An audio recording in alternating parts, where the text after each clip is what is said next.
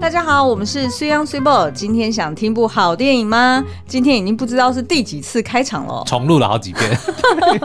因为呢，今天的这个名那个议题呢，跟电影呢是有稍微有一点点敏感的哦。因为大家应该发现说，哎、嗯，Netflix 最近的这个电影排行榜怎么突然杀出了一部片？就你也没看它，比如说从第第十名，然后第九名、第八名开始慢慢往上爬，没有一出场，嘣，就直接站上第一名。就是二零一零年在中国上映的电影哦，叫做《让子弹飞》。而且呢，重点是呢，水 ㄤ 根本没有讲到任何敏感或者是有争议的议题。对，我们连那个部分都还没有碰到，然后他就不断的重来，一直不断的吃螺丝，是有多怕被延上？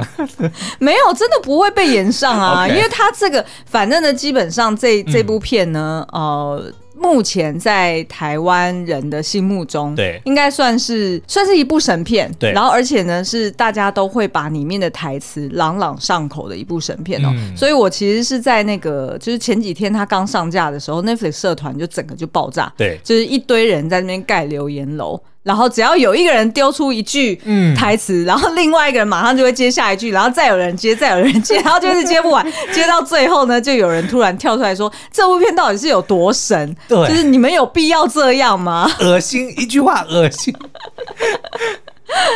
好，那所以这个故事它是改编自呃四川作家马识途的长篇小说，叫做《夜谈实记》。那这个是一个。就是呃，每一每一个章节的故事是不太一样的。嗯、那这个这部电影它就是改编自里面的第三季。道观记，嗯，那所以要不要聊一下？那这个故事到底是在讲什么？OK，好，那这个故事呢，我现在讲的是电影版的，因为原作我们还没有机会拜读哦，嗯、所以我讲的是电影的故事。哦，不过这个原作好像在博客来上买的，是，所以我们接下来呢会去买这本书，然后下一次有机会的时候再跟大家聊一聊原作的这个故事哦。嗯、那在电影呢，它的设定呢设定在民国初期哦，也就是大约一九二零年左右哦的中国南方，有一个名字名叫做马邦德的男人呢，他花钱买下了鹅城，就是。那个鹅，鸡鸭鱼肉的那个鹅，鸡鸭鱼肉，哎，鸡鸭鱼肉里面没有鹅，哎，好，OK，就是那个。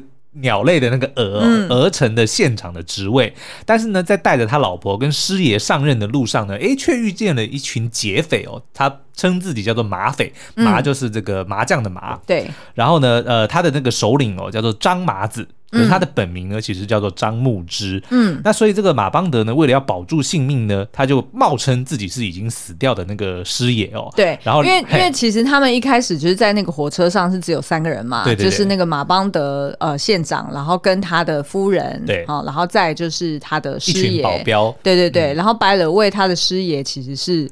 一个非常知名的导演来客串的，就是冯小刚。嗯、哼 好，那所以他冒称他是死掉的师爷。对，然后，然后呢，嗯、在这个张麻子跟这个假县长沟通之后，发现，哎，原来买个县长是可以赚到钱的，挣到钱的哦。所以呢，他就决定，好，那我就来，哎，换个口味，我来假冒这个县长哦。所以他就带着这个假的师爷，还有真的夫人呢，以及他那一帮马匪的这个兄弟们呢，就来到了鹅城，要上任、嗯、去。当这个县长要准备捞钱哦，嗯、但是他们没没想到呢，却发现哦，来到鹅城之后，最大的阻碍、最大的障碍，其实并不是当地的官府，嗯、也不是当地的民众，而是呢，鹅城当地的一个恶豪、恶霸富豪，叫做黄四郎，嗯、就是由这个周润发所饰演的、哦。对，然后这个故事呢，就环绕在这一群人呢，在鹅城里面斗智斗力的精彩过程。嗯，那你觉得这部片之所以被大家就是这样子？呃，我差点要讲唱作俱佳，是这部片里面的确是唱作俱佳。嗯、我要讲的是说，为什么会这么的为人为人所称道？对，就大家把里面的。京剧台词全部都背得滚瓜烂熟，对，然后而且呢，还纷纷的都称它为一部难得一见的神作。嗯、你觉得原因是什么？我觉得呢，当然最明显的呢，就是它里面有非常多的这个政治的影射。嗯，因为呢，这个我们待会会会其实会解析这部电影里面比较呃主要的几个重大的隐喻哦。那可是撇除这些政治的影射不说，这部电影本身它的娱乐性就非常非常的高哦。因为你看，它要动作戏有动作戏，对，要爆破有爆破。要搞笑有搞笑，要演技有演技。嗯、重点是呢，他的这个选角们，他的这个演员们呢，都是一时之选。你看有姜文啊、姜武啊、葛优啊，刚刚讲到，就连客串的都还有冯小刚，对对不对？然后呢，还有这个刘嘉玲，对，然后还有我 我这几天一直在翻那个《俗女养成记》的那个英文啊，所以一直讲到嘉玲，那个嘉玲，OK OK，有刘嘉玲，然后呢还有这个，哎，真的那个另外一个假冒的张麻子，我忘记他叫什么名字了，他叫也是很知名的一个男演员，对胡胡军，对对对，所以其实是他的演员阵容是非常的坚强哦。那当然，另外还有一个呢，就是他台词写的之绝妙，真的。妙到。真的是令人句句是金句，对，就是你每一次你乍看之下呢，哎，觉得它很有趣，但是呢，当你细细咀嚼，又会发现它里面不只是一语双关，嗯、它还有很多那种。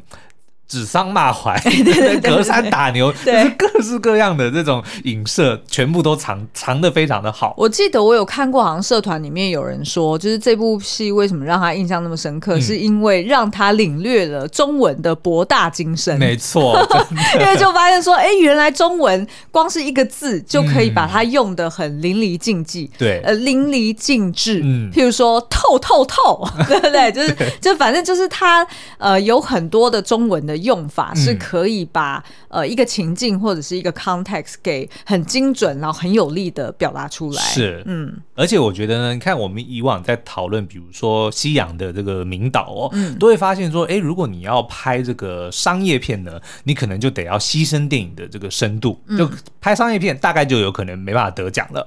对不对？那如果你想要拍这个艺术片、影展片，诶，那可能观众就不会买单。所以呢，其实常常在这个，尤其是在电影业界里面，就就会让人家觉得说，哦，那你今天到底是要讨好这个评审，还是要讨好好讨好观众？你是为了艺术而拍，还是为了钱而拍？嗯、对，那所衍生出来的就是电影里面常常在讲的，你是要站着挣钱。站着赚 赚钱，还是你要跪着赚钱？因为跪着当然就是求人嘛，对不对？你必须要妥协，你必须要做让人家会呃会觉得哦欣赏你，或者说会施舍你的你的一些做法。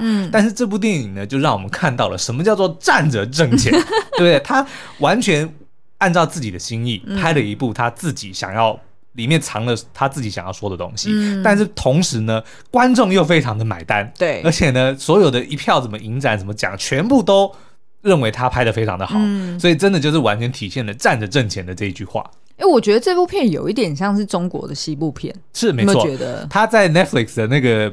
Netflix 是每每一个作品下面就会分类嘛，嗯、有些是什么呃惊悚啊，什么令人紧张啊，啊对对对，他的确就有写西部片，所以是分类的很好，对，很有西部氛围的中国电影。哇，那我很好奇，不知道这部片会不会爬上其他市场的前十名？我觉得有一点点困难，但是不是没有机会，因为要。要看得懂，其实是要看得透，其实是有一点挑战。因为你看，当然你说对于中国的观众，它里面所有的这些影射啊，嗯、尤其是直接讲到中共政权这些东西，嗯、我他那人民当然是非常的耳熟能详嘛，嗯、所以也能够心领神会说，哦，这个姜文在里面藏的这些梗是什么意思，嗯、甚至经历过的历史事件，比如说呃六四天安门啊等等的，嗯、甚至再早期一点的什么辛亥革命啊这些东西，其实都是呃人民都是熟悉的。现在的观众不会有。人的年纪可以进，辛亥革命，大家不会连孙文是谁都不知道了吧？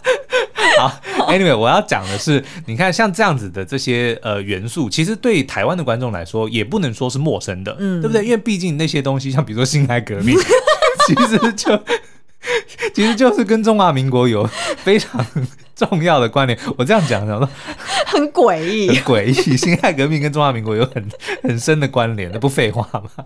对，好了，你不要再动辄得咎了。嗯、我们今天呢，就是要聚焦在几个很重要的隐喻哦。那当然，就是为了要。呃，就是照顾到如果还没有看这部片的观众朋友们，嗯、那我们就会按照这个剧情的顺序呃顺序来，就是帮你解析。嗯，那里面的一些重要的这个关键隐喻呢，我们就会特别挑出来哦。那苏央要不要先从第一个开始？好，那第一个呢，我们想要讲的呢，就是马拉火车这个隐喻哦。因为电影的第一幕呢，我们就看到这个呃葛优所饰演的这个马邦德哦，他就是买了一个县长职位嘛，嗯、所以就带着他的这个夫人刘嘉玲，然后还有这个师爷冯小刚，就准备说，哎，要上任了，所以这这一路上就非常的开心，在 在火车上面吃着火锅儿，唱着歌儿，又有美人，又有酒。你不要再学他讲话了。我跟你讲，就是听他们讲话才有那个快感。你知道吗？好像是、欸、他们的口条真的很顺，就是好像很生动。对，我觉得真的台湾演员真的要跟他们学习，真的。我说光口条这个部分，对，因为你看我们常常在看。在看那个影剧作品的时候，不都觉得说他的口条好像需要改进？嗯、呃，可是我觉得这是两个层次的问题。嗯、第一个层次是说，就是你要讲呃口条顺不顺，譬如说咬字清不清楚，嗯、这个的确是我们需要去学习的。是，但你如果说音调。哦，不是音调，我讲的是口条，不是音调嘛，对不对？因为这是你，因为你刚好前面卷，你前面卷了舌，然后，你后面要讲这件事情，那人家就会把它连接在一起，好吗？并不是说要卷舌就叫口我刚变成乡民腔了，不是说要不是卷舌就是口条好，对对，我我是帮你 clarify。对我所谓的口条好是什么呢？是你要内化那个台词，把它变成属于自己或属于这个角色的。因为我们看过太多，其实你就看得出来，他就是在背台词，对不对？完全没有任何的这个内化的过程，嗯、对不对？像之前某 某某某剧的某一个主角，就直接在电话里面说：“我告诉你，凶手凶手为何为为谁？就是谁会讲说凶手为谁这件事情，对不对？一定想说凶手是谁嘛，对不对？” 我知道你在讲哪一出。好，OK，我要讲的就是类似这样子。OK，OK，懂。好，那你继续。哎，我讲到哪里了？所以呢，就是他们三个人在火车上面，就是吃着火锅，唱着歌，然后又有美人又有酒。哎，结果，哎，但是大家一定会觉得很奇怪，在火车上面吃火锅，不是找死吗？对不对？因为火锅会滚出汤嘛，对不对？对对对对。然后火车又很颠簸。对对。但是奇最奇怪的地方并不是这个，而是那台火车，因为他那个那个马邦德吃着开心的时候，他还拉了一下那个鸣笛嘛，也就是说，这个火车其实是有蒸汽的，对对对。但是为什么它前面呢是用十匹马来拉呢？为什么要用马来拉这个火车？不是很奇怪吗？对不对？那但是这个隐喻呢，其实我们后来去查了一下哦，这个马拉火车这件事情呢，并不是姜文杜撰的。嗯，其实哦，你的意思说不是他自己编出来，他不是突然神来一笔说哦，我要有一批火车，我要有一一一辆火车，然后前面用马来拉，不是他临时想出来的，而是真的是。历史记载，清朝时期呢，中国人第一条自己建的铁路哦，叫做唐胥铁路。就因为各种的原因呢，那个时候的确就是用马来拉这台火车的，而不是用这个蒸汽哦。嗯。那实际的原因就因为很很多啦。嗯。但但是呢，当然可想而知说，就是有人解读哦，那他用马拉火车可能是借由这个片中的角色来取笑前朝，就是清朝的人这么无知，你已经有了这个工业革命最伟大的发明的火车，然后你还要用马来拉，嗯，对不对？那但是呢，又有更多的人去解析，嗯，火车又叫什么？又叫做列车，对，对不对？无限列车嘛，对不对？嗯、所以马拉火车呢，又叫做马拉列车。马拉列车，马列马列马列是什么呢？就是马列主义，一把蓝色窗帘啊，就是马列主义。那马列主义是又是什么呢？嗯，马就是马克思，嗯，列就是列宁，嗯，所以马克马列主义呢，就是由列宁发起的，或者说发扬光大的马克思主义流派。哦，嗯，那也就是后来变成了这个中国共产党的核心精神之一。嗯，对，OK。所以呃，衍生来说，意思就是。呃，这个马拉火车这件事情，可能也是在讲说，哦、呃，中国是呃，至少在当时候在拍的时候，嗯，呃，中国是由马列主义所引领着整个国家机器往前跑的。嗯、你说的哦。但是呢，呃，这这个。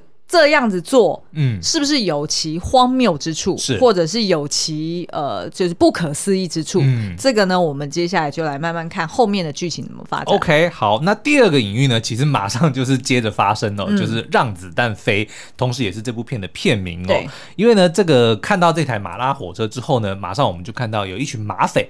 就在山上窥视着这一台这个火车哦，嗯、还有马邦德这一群人。嗯、那这个当领袖的这个张麻子呢，就看准了时机，朝着这个马身后的缰绳连开了几枪。嗯，可是哎，我们就听到了枪声，可是却发现哎，什么事情都没有。对，所以那个旁边的人就开始就在问说：“哎，大哥，是不是没打中？”嗯，那这个时候呢，张麻子就很潇洒的两手一叉腰说：“让子弹飞一会儿。”嗯，果然。过不了多久呢，就突然发现，哎，那个马怎么开始四散奔逃，然后火车也就慢慢慢了下来哦。嗯，好，那其实呢，这件事情你如果表面上来看呢，其实就是张麻子在跟大家讲说，呃，等一下，就是我的子弹飞完了，你就会看到结果了啊。但是呢，实际上呢，他呃，其实是。其实是在考量说，如果你直接去打马匹，嗯，或者是你直接去打轮胎好了。哎、欸，我也不确定他那是不是轮胎，反正就是看起来很奇怪就对了。火车没有轮胎，火车火车轮子是直接铁在铁道上面滚。OK，哎、欸，等一下，但是他有没有铁道？他、嗯、有铁轨，对对对。他有铁轨，然后只是他用、嗯、呃用马匹来拉。对，OK，好。那反正呢，就是他担心，如果他直接去打马，或者是直接去打马车，嗯、那可能会使这个本来就已经跑得很快的这辆车，对，给翻覆了。嗯、对，所以呢，他才决定说他要打的是缰绳。对，所以就让这整个列车可以慢慢慢下来。对，但是最后其实还是翻了。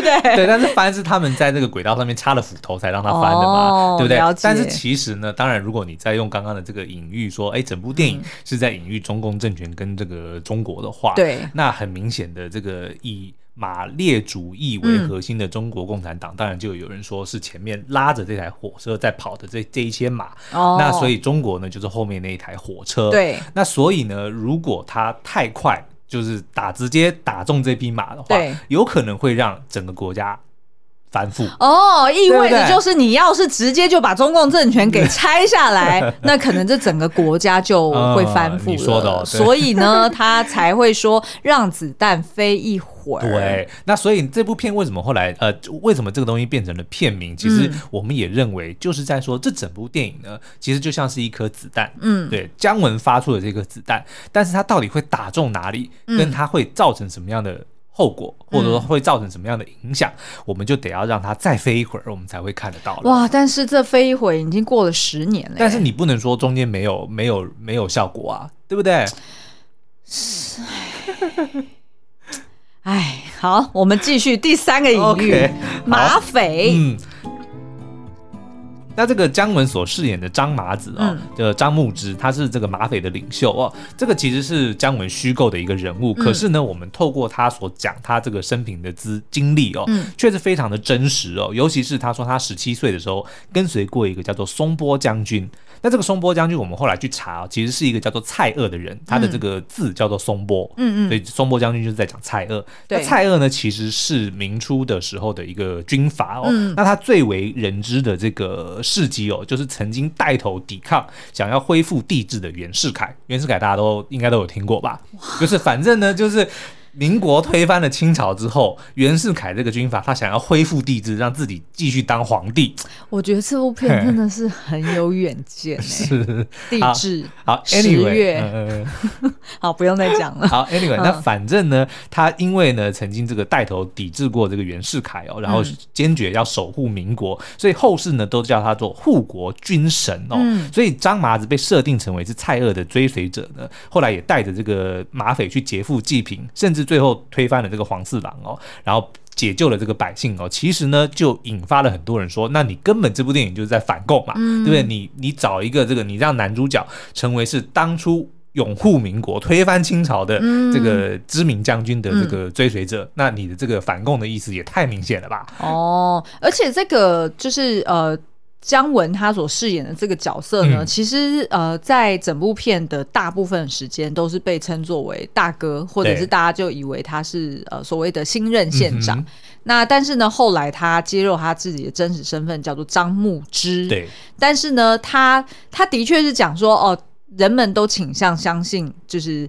呃，人人们不相信一个马匪竟然会有张牧之这么文雅的名字，对，然后所以呢，就是大家也倾向相信说，所以这个人脸上一定长满了麻子，嗯、然后所以就叫他张麻子，对，所以他有点意思就是，呃，我承认我是张麻子，对。对，就意思说我其实是张牧之，但是大家都把我给叫为，就是给我框上一个形象，叫我为张麻子。嗯，所以他也就从善如流。对对对对对，但是其实我呃也有看过一派说法，说他根本不是张麻子，是很有可能。对对，因为后面我们待会会解析哦，嗯、因为那个黄四郎他讲说他二十年前曾经见过张麻子，但是张麻子他却没有。印象，他二十年前见过黄四郎，嗯、对不对？所以很有，那是谁是说谎，我们不确定。嗯、但是当然有可能说张麻子也许不是一个真的角色，而是一个构想一个概念，对的的一个一个意思哦。好，那第四个隐喻呢？裤裆，对这什么意思？裤裆大家都知道是什么嘛？就是你的胯下，嗯你裤子的胯下的部位哦。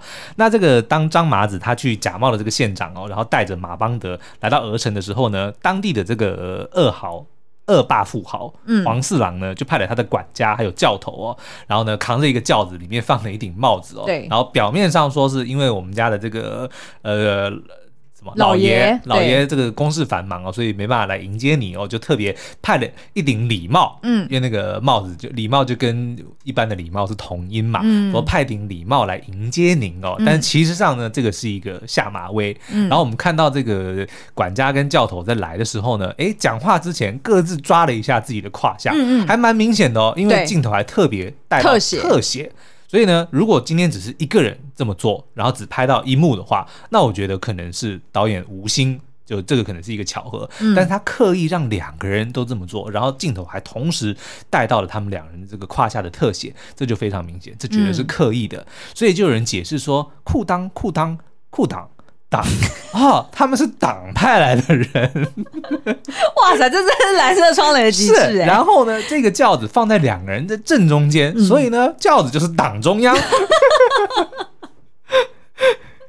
对不对？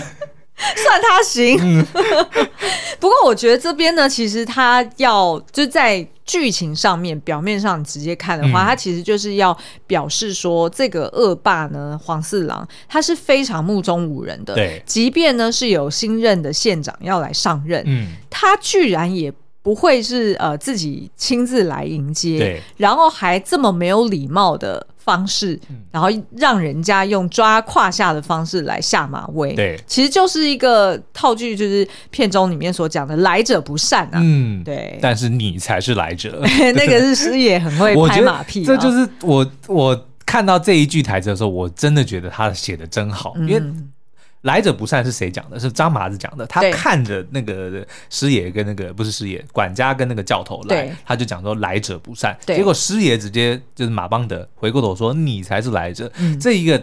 我觉得有两层意义，是一个呢，他其实是在抱怨，因为马邦德前一幕他才刚刚自己的火车被这个马匪给 给劫了，因为其实他自己才是县长，对，所以对马邦德来讲，你才他妈的是来者不善。但是另外一个意思呢，其实他马邦德这个时候已经把自己跟张牧之算作是自己人了，现在我们两个要联手去对付黄四郎。对对对。所以呢，当他听到张麻子说来者不善，其实是有一点点表露出担心的意思，他是来告诉张麻子说。你别怕，你才是来者。对，黄四郎是怕你。对你有，你有，对对，在黄四郎眼中，你才是来者不善。所以我觉得这个这真的就是台词写的很妙的，真的写的很精准。再加上葛优他的那个演法，他那个把那个猥琐的那个模样，对不对？你才是来者。哇，我觉得那个真的是 真的是绝妙，实在是太棒了。好，那我要帮苏央讲一下啊，就是大家刚刚听到苏央骂脏话呢，应该会吓一跳，想说今天苏央怎么了？然后是被被马邦德给附身吗？还是怎样？不是，是因为这部片里面有非常多的他妈的，嗯，对，所以今天你给我翻译翻译，什么叫他妈的惊喜？什么他妈的叫他妈的惊喜？不好意思，听众没有，这个我今天讲这部片，实在是我我太爱这部片了，对，所以大家也知道，我讲到自己很有热情的东西的时候，就特别兴奋。好，那我们再来看下一个隐喻，居然是。枪与惊堂木，嗯，好，那惊堂木要不要先跟大家解释一下是什么？大家如果还记得这个包青天这部电影的时候呢，呃，不是这个这个作品呢的时候呢，每次升堂的时候呢，包青天手上就会拿一块木板，然后往桌上一敲，啪，升堂，或者是啪，哎，然后讲什么威武，是不是？对对 对，威武。好，反正呢。就是拍那个桌子的那块木头呢，就叫做惊堂木，所以我觉得这个名字取得真好。对啊，一敲，这哄堂都都惊吓了，对，惊吓了整个大堂，就惊堂木。那这个惊堂木呢，其实呃，我觉得在电影里面其实是呃有蛮多的意涵的。第一个呢，它当然是权力的象征，因为是只有官才能够在衙门里面只有官才能够拍金堂木嘛，所以呢，它除了代表权力之外呢，它也代表了合法性，嗯，因为你只有是政府或者是这个官府所授权的人，你才能够呃使用这个金堂木。对，那但是呢，这个呃马邦德他其实是用买来的这个县长嘛，对不对？然后他本人看起来当然是两光两光，嗯，可是呢，他其实资历非常丰富，他过去这八年呢，已经做了好做几次了？啊，他做过八次这个县长，他已经买过八个县长了。对，而且他好像手中还有五张。对对对，所以他其实是个职业县长哦，他就教会了这个张麻子还有观众很多很深奥的为官之道。嗯嗯、那其中呢，让张麻子最感到意外的呢，就是他发现说他已经当了这个千辛万苦哦买到了这个县长，以为说哎我可以好好的赚钱，嗯，不行，因为张麻子跟呃那个马邦德跟他讲，你呢还得要去这个笼络当地的这个豪绅，嗯，然后呢你还得要巧立名目，比如说要靠税收啊，要靠什么。奇奇怪怪的赈灾啊，对赈灾啊等等的，或者是说剿匪等等的名目，你才能够赚钱。重点是呢，你还得要分钱给人家，对不对？就当地的豪绅，像什么黄四郎啊，对，什么两大家族，你还得把钱分给他们。嗯，所以就像张麻张麻子就觉得，哎，我都已经千辛万苦买到了个官，我还赚钱赚的这么辛苦啊，我还比土匪都不如，我简直就是个贵的要饭的。嗯，然后马上呢就跟他讲说，没错，当这个县长呢，你买这个县长就是跪着要饭的。嗯，但是呢，还不是每个人想跪。都能跪哦，对啊。可是这个张麻子当然就很不很不爽嘛，所以他就掏从那个腰间掏出了一把枪，说往桌上一放，说我靠这个枪我能不能赚钱？嗯、马邦德说可以，但是你得回山里去当土匪。对。那他说那我把我，然后他抓着那个桌上的金堂木拍了一下，说那我靠这个能不能赚钱？嗯、马邦德说可以，但你得跪着，就是你得要去逢迎拍嘛，嗯、你想要去看人家脸色赚钱。嗯、那这个。张麻子呢，就把这个金堂木往这个枪上一放，那这个加上这个，我能不能站着把钱给挣了？哇，我觉得这句话在过去二十年，大家一定很有感。对，对对，因为其实赚钱真的很不容易，嗯、就连我们其实常常都会觉得为了五斗米折腰。哎，我在讲的是过去二十年，大家很有感哎。嗯，我指的就是呃，去中国赚钱这件事情。是，嗯。什么意思？就是 就是去中国赚钱，你很难哦，站着赚钱。对对，好，那反正呢，就是当这个张麻子把这个金堂木往这个枪上一拍，说我要站着挣钱的时候，果然马邦德这个时候就想说：“敢问阁下，酒桶大人，您到底是谁？”他说：“鄙人张麻子。”我们觉得呢，这个隐喻其实非常的明显，因为刚刚讲到枪代表着暴力，嗯，对不对？但是金堂木呢，代表着权力跟合法性，对。所以呢，这个张麻子想要做什么？他想要在鹅城建立一个新的体制，就是合法的暴力。嗯，对。哇，合法暴力，其实大家应该某种程度也都会觉得，如果是一个。就是不是这么民主的体制的话，嗯、它其实就是合法暴力啊。其实是没有错啊，对啊、嗯。好，那下一个就是冤谷喽。嗯，好。那当这个张麻子呢决定说好，我要站着把钱给挣了之后呢，他做的第一件事情呢，就是叫他的这个干儿子哦，就是小六，去把一个尘封了一百年以上的一面冤谷哦，乾隆时期就设立的一一面冤谷给挖出来哦，目的呢就是要让任何受了委屈的百姓呢可以击鼓鸣冤，然后自己呢就会当青天大。大老爷帮他们做主哦，嗯、但是没想到呢，这件事情却引发了我觉得是整部电影里面最震撼的一幕哦，就是、哦、真的真的那那一段戏，我就是每次都要遮着眼睛看，真的是很残忍哦。就是这个黄四郎就是开始计、嗯、呃开始策划了一连串的计谋哦，结果就害得这个小六呢，为了证明说自己只吃了一碗的凉粉，然后呢就割了自己的肚子。然后把凉粉掏出来，把凉粉掏出来，证明说他只吃了一碗哦，所以他其实是蒙受了这个非常大的。哎，我问你一个问题哦，如果你是当时候的小六，你会怎么反应？就所有的乡民跟跟这个黄四郎的呃手下的所有人都虎视眈眈的围在你身边，要你证明说你是吃了一碗，对，然后付了一碗的钱，嗯，因为呃这个老板凉粉老板是指。指涉你说你其实是吃了两碗，对，但是你没有办法，因为当时候没有监视器，也没有其他人可以帮你作证。嗯，如果是你，你会怎么办？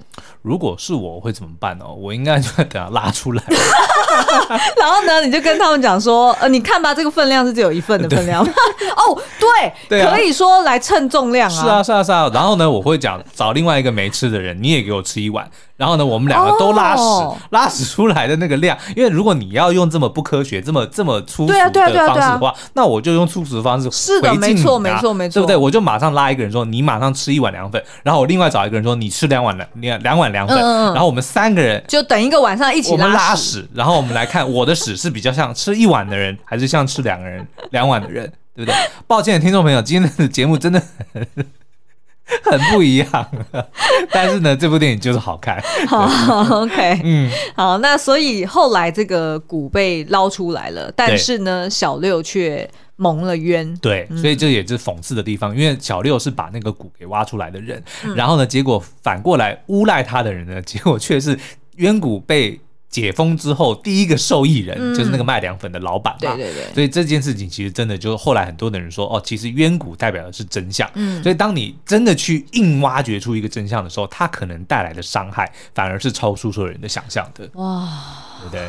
就你以为你做的是一件好事，你以为揭露真相是一件好事，嗯、但是揭露真相一定就会得罪一些不想要让真相露出来的人。我觉得这也就是为什么他连这个剧情他都在呼应让子弹飞。嗯，意思是说我不要打中要害，是我是先旁敲侧击，嗯，然后让这个局势或者是让这个。声量慢慢的往那个方向去靠近，嗯，而不会造成太大的力量去反扑，然后最后吞噬了自己。没错，我觉得他可能就是要表达，就是不是这么激进的方法。嗯，嗯，但是现在这个就不知道说现在的姜文怎么想这件事情，对不对？因为毕竟那个是他十几年前的作品嘛。嗯、他呢，就是翘着翘着脚，抽着烟。喝着酒，抱着不能，我们不能抱着谁，嗯、我们就抱着他老婆啊，不然嘞。OK，哎，他老婆也有演呢。对啊，对啊，对对对，嗯、反正我的意思就是说，他现在一定在那边得意的看着我们这些人，还在解析 他十几年前拍的那部作品。真的，真的，你们忙什么呢？啊，还忙呢？还解析呢？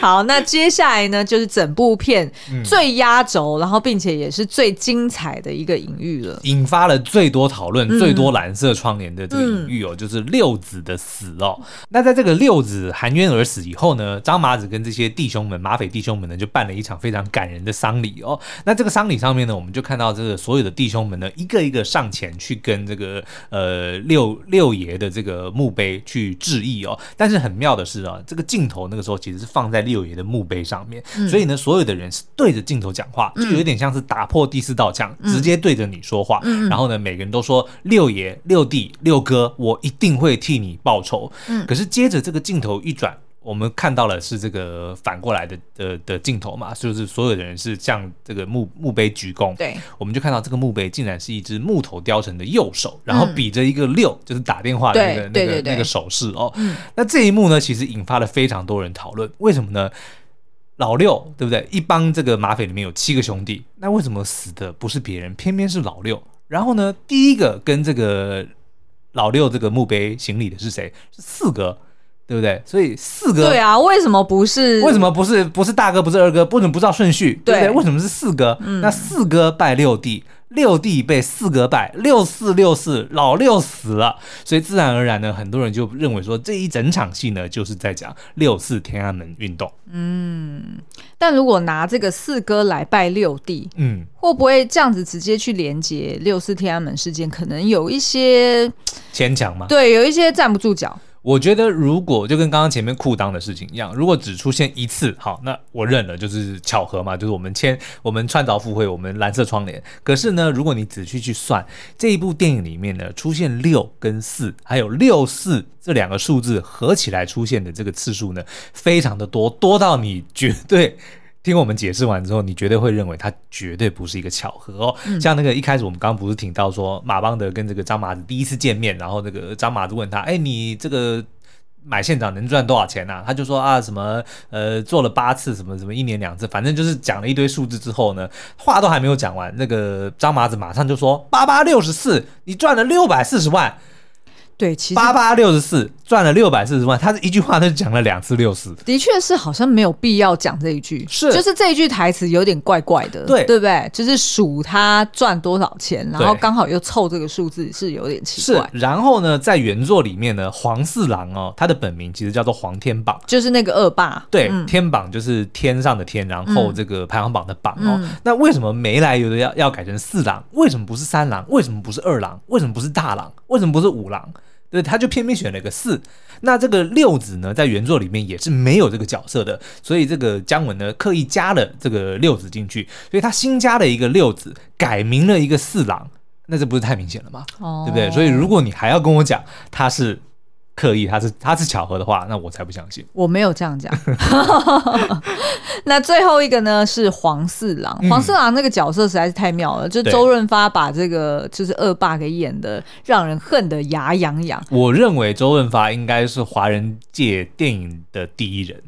我个人认为啦，嗯，对，而且他这呃，他这一次是一人分饰两角，对，因为他因为这个有钱人就是他，同时也找了一个呃长得跟他很像的替身，那当然也是周润发自己演的嘛，然后就是一个傻里傻气，然后有点笨呆的一个 一个平民，对。对，那所以我觉得他这两个角色都演的非常好。是，那这个黄四郎呢，他其实家财万贯哦，然后呢，他其实是家中第五代都在这个儿城里面了，所以是累积了非常多的财富，可是呢，他还。是想尽办法的要去压榨大百姓，去敛财哦。然后呢，他的个性非常喜怒无常，常常就让这个下属要揣摩上意哦。比如说呢，他很喜欢中英夹杂 dollar，对 dollar 他讲的就是是 US dollar，对，对，对 dollar 就是美金这个 dollar 啊。然后甚至呢，嗯、还帮这个下人取了一个日文名字，黛玉晴雯，黛玉晴雯子。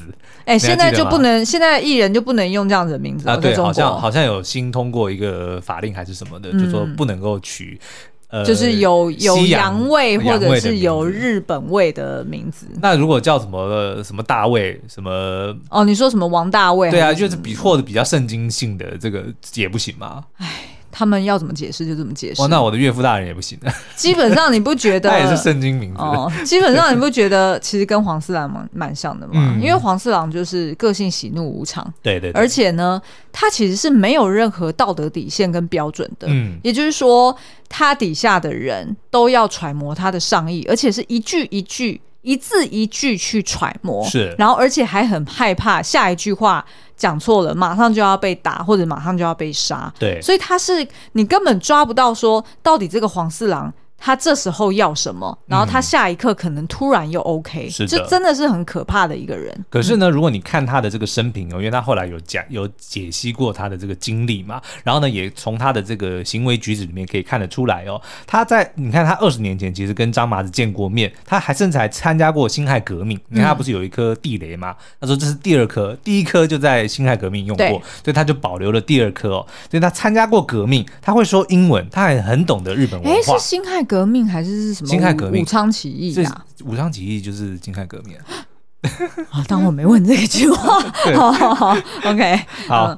然后呢，你看呢，他又会说英文，然后又懂得日本文化。你看他不是拿那个刀说借错人吗？什么什么要要切腹等等。对对。所以其实他是非常的呃，他很很晓得这个世界的这个文化脉络、文化脉络跟这个潮流哦。所以呢，照理来说，他应该是有办法能够造福鹅城的这个百姓哦。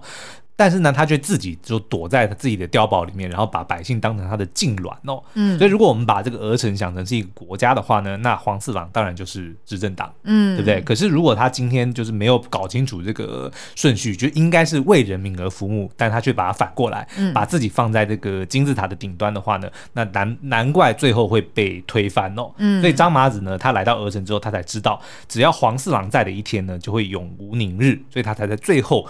当这个他问黄四郎说：“你觉得是你重要还是钱重要的时候，嗯、他最后揭晓答案呢？是钱跟人都不重要。嗯，你对我不重要，但是没有你对我很重要。也就是说，你不存在在我们这个地方，你不存在在这个世界里面，才是最重要的事情。是，嗯。”好，那其实在这部电影里面还有很多的隐喻，我们都还没有来得及去去解析哦。